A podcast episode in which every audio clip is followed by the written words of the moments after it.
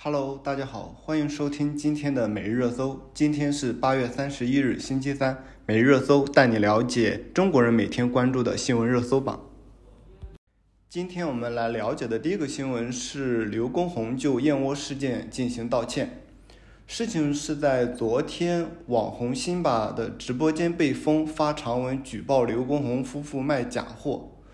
呃，其实是。在八月三十号，有人发现直播带货圈的一哥辛巴的抖音账号遭到官方封禁，勒令其在封禁二十四小时之后才能复播。对此，平台给出的原因是辛巴涉嫌贬低与损害平台形象。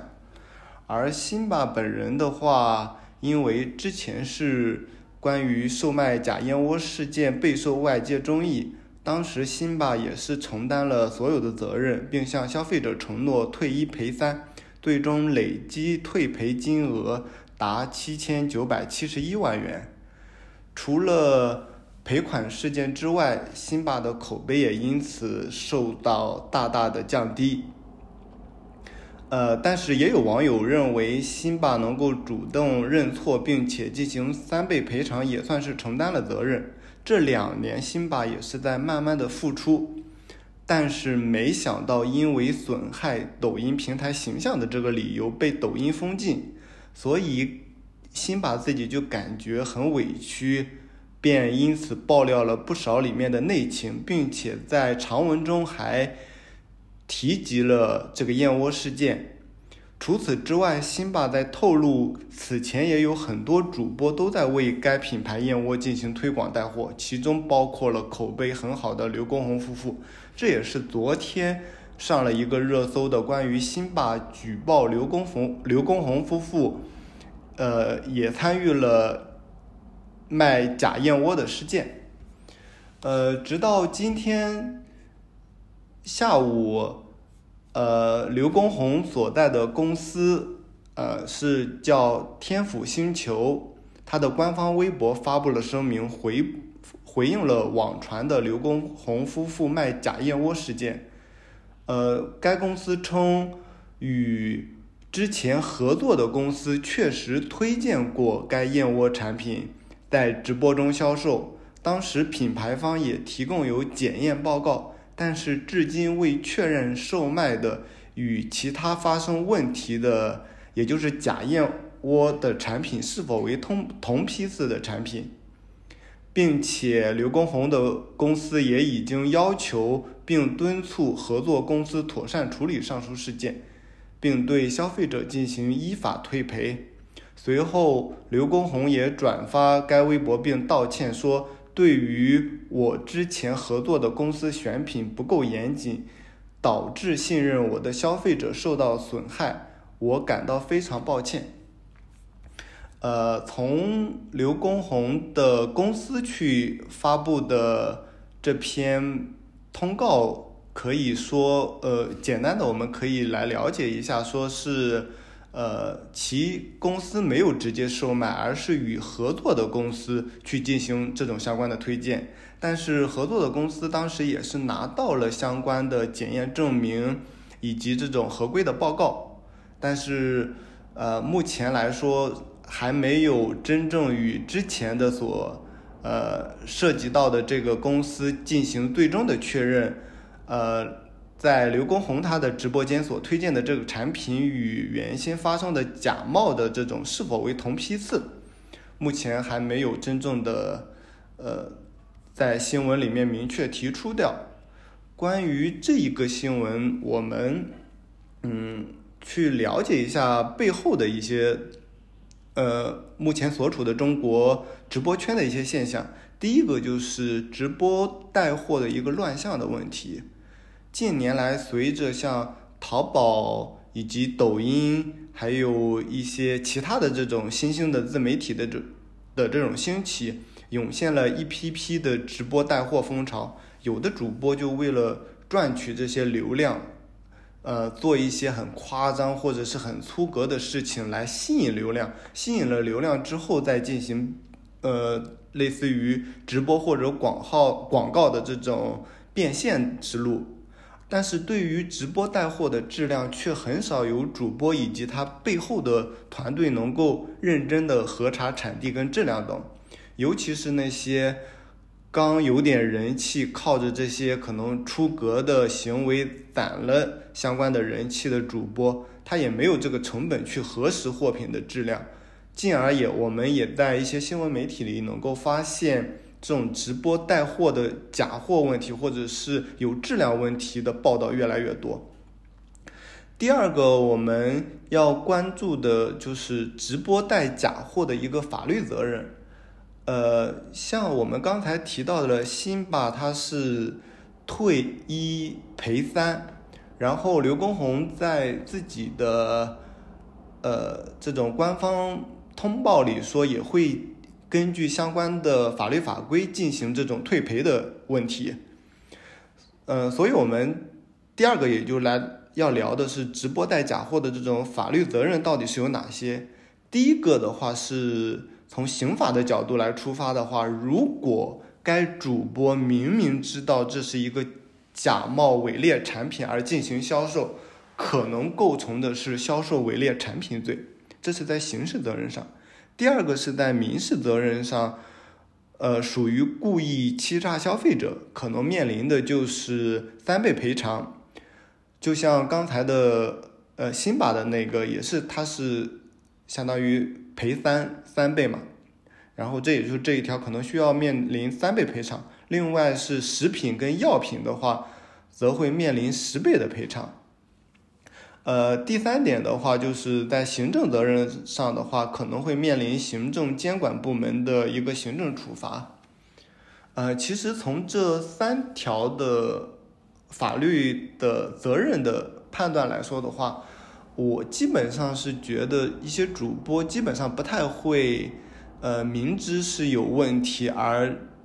还去进行这种相关的直播带货，基大部分会出于。一些原先的工厂或者是合作公司，因为主播基本上会为了他的这些羽毛，呃，肯定会要求合作方或者品牌方出具相关的这种合规证、合规证明证书等。所以对于主播来说的话，基本上不太会是明知故犯，大部分是被这种品牌方以及合作工呃合作品牌或者合作工厂。被骗而进行这种相关的销售，但是目前来说的话，我们嗯，对于刘国宏这个事件的话，呃，对于案件目前还不太清楚。首先是第一个是这个产品是燕窝产品，就比较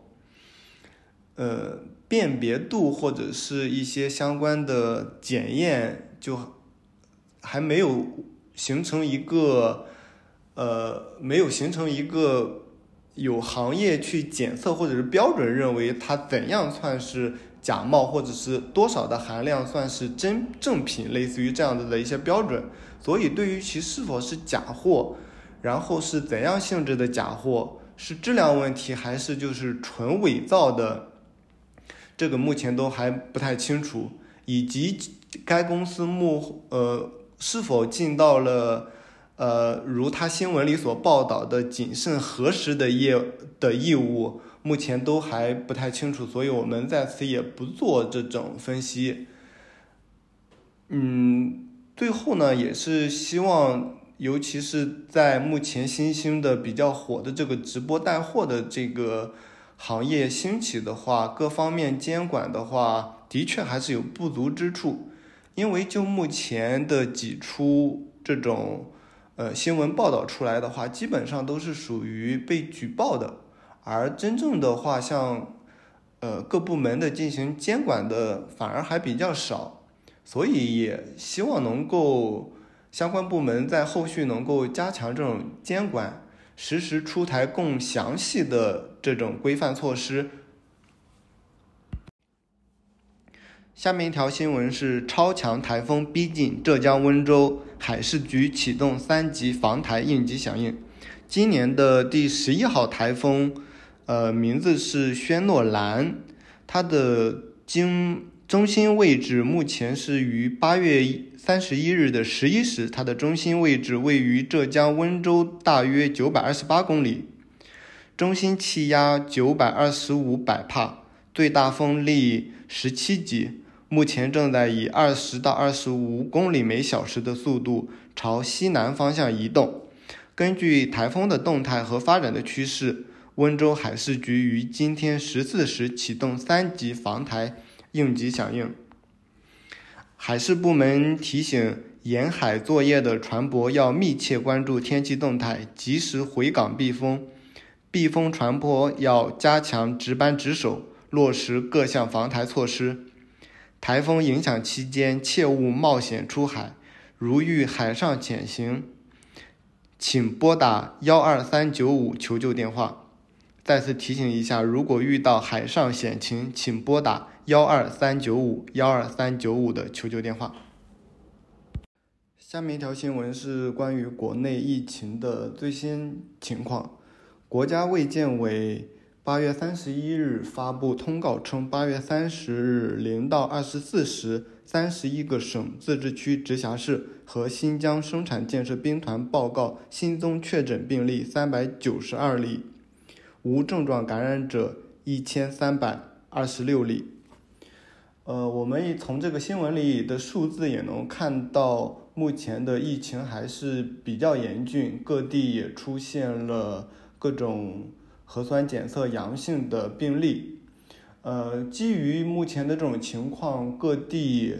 相关部门也出台了相关的一些政策来避免疫情的扩展。其中，像国内几个比较重要的城市都有这种相关的疫情以及呃这种政策的最新发布。比如说，嗯，呃。北京目前从今天就新增了四个中高风险地区，加上呃离这北京就近的河北石家庄，也因为疫情的问题，有一些小区也被封锁了，进行这种相关的管控。呃，另外像深圳的话，呃，目前也是有这样的新闻来进行。爆出说，很多地方要求呃二十四小时、四十八小时甚至二十四小时的核酸检测。呃，另外像广州，呃，在广州海珠区的话，也是因为疫情，呃，广州海珠区就要求整个中小学、幼儿园停课三天，进行这种相关的防控。呃，另外像。成都、四川成都的高新区，呃，要求高新区管辖区内的所有写字楼关闭三天，倡导居家办公。而一些像消防啊、安全的这种保障人员，也必须持二十四小时核酸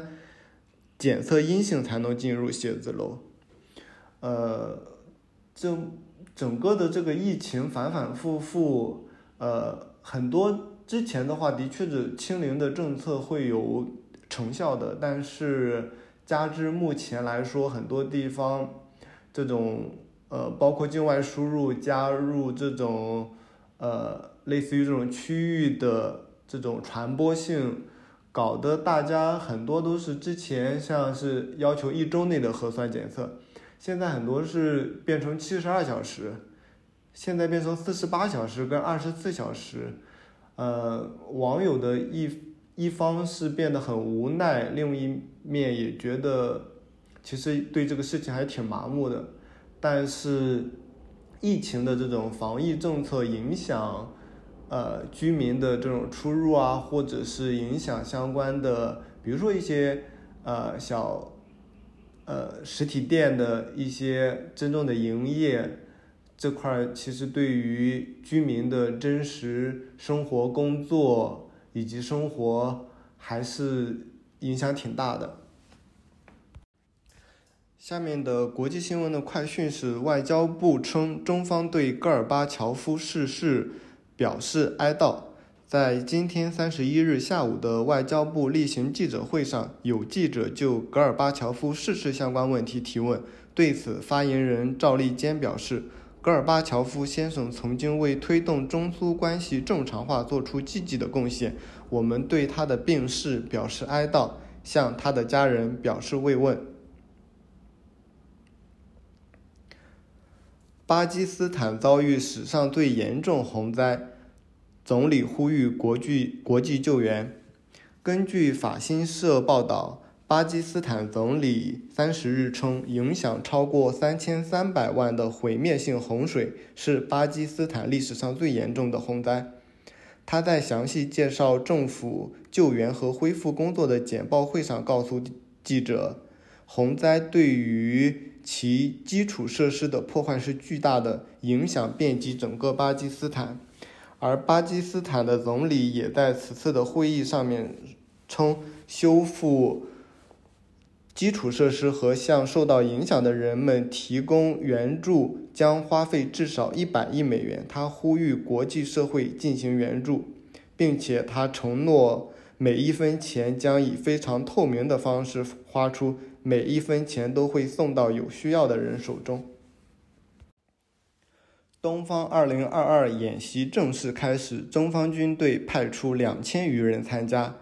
根据。美京 AI 快讯：东方二零二二演习八月三十一日上午在俄罗斯的军事基地练场开幕。记者从中方联合战役指挥部了解到，演习共分兵力集结部署、联合战役筹划、联合战役实施、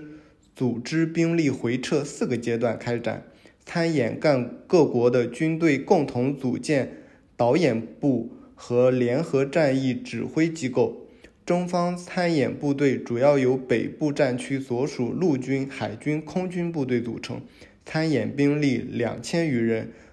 各型车辆装备三百余台，固定翼飞机和直升机二十一架。国际原子能机构专家团前往扎波罗热核电站。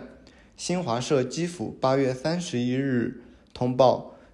据乌克兰国家通讯社八月三十一日的报道，国际原子能机构专家团已离开基辅，前往扎波罗热核电站。国际原子能机构总干事格罗西表示，国际原子能机构专家团将首次穿越前线，前往交战区。这不仅需要俄方的明确安全保障，也需要乌方进行保障。根据乌克兰总统网站三十日报道，乌克兰总统泽连斯基三十日在首都基辅会见格罗西时表示，扎波罗热核电站只有实施非军事化，才能解除现有的风险，并且还表示，当前扎波罗热核电站存在发生事故和反应堆故障和断网等风风险，希望来访的国际原子能机构专家团能够。帮助找到化解当地问题之道。呃，像我们前两天也报道到关于这一个核电站的问题。呃，扎波罗热核电站是欧洲最大的核电站之一。俄罗斯今年二月开展的呃攻击乌克兰的军事行动之后，很快控制了扎波罗热核电站。但是本月因为和双方交战。导致核电站周遭遭到炮击，引发了世界的关注。日本今年上半年新生儿三十八万，创二十二年来最低纪录。根据海外网八月三十日援引的日本每日新闻消息称，日本厚生劳动省当天公布的人口动态统计数据显示，二零二二年的上半年，也就是一到六月份。日本新生儿数量是三十八万四千九百四十二人，比上一年同期减少两万余人。这一数字是自二零零零年以来最低的数值，首次低于四十万。日本厚生劳动省六月发布的数据显示，二零二一年日本的新生数量仅为八十一万多人。是一八九九年有统计以来出生人口最少的一年，降幅远超预期。日本日本的内阁相关责任人称，出生率减少可能动摇社会和经济的发展基础。他承诺把解决这一问题作为政府的首要任务。以上就是今天每日热搜的全部内容，感谢大家的收听，我们明天见。